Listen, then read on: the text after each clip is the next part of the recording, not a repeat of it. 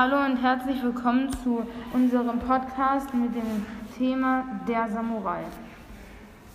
Im Krieg ging es bei den Kriegern um Tapferkeit, Disziplin und Loyalität. Bei den Samurai geht es um Stärke, Vertrauen in einen selbst.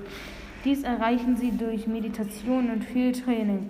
Sehr bekannte Samurai waren Musashi Miyamoto und Oda Nobunaga. Die Samurai dienen meistens einem mächtigen Herrn. Sie trainieren meistens in einem Tempel, auch genannt Dojos. Heutzutage gibt es kaum noch Samurai, die die Meditation in einer so starken Form beherrschen. Das war unser Podcast. Hoffentlich hat euch viel Spaß bereitet und ihr habt viel dazu gelernt. Tschö.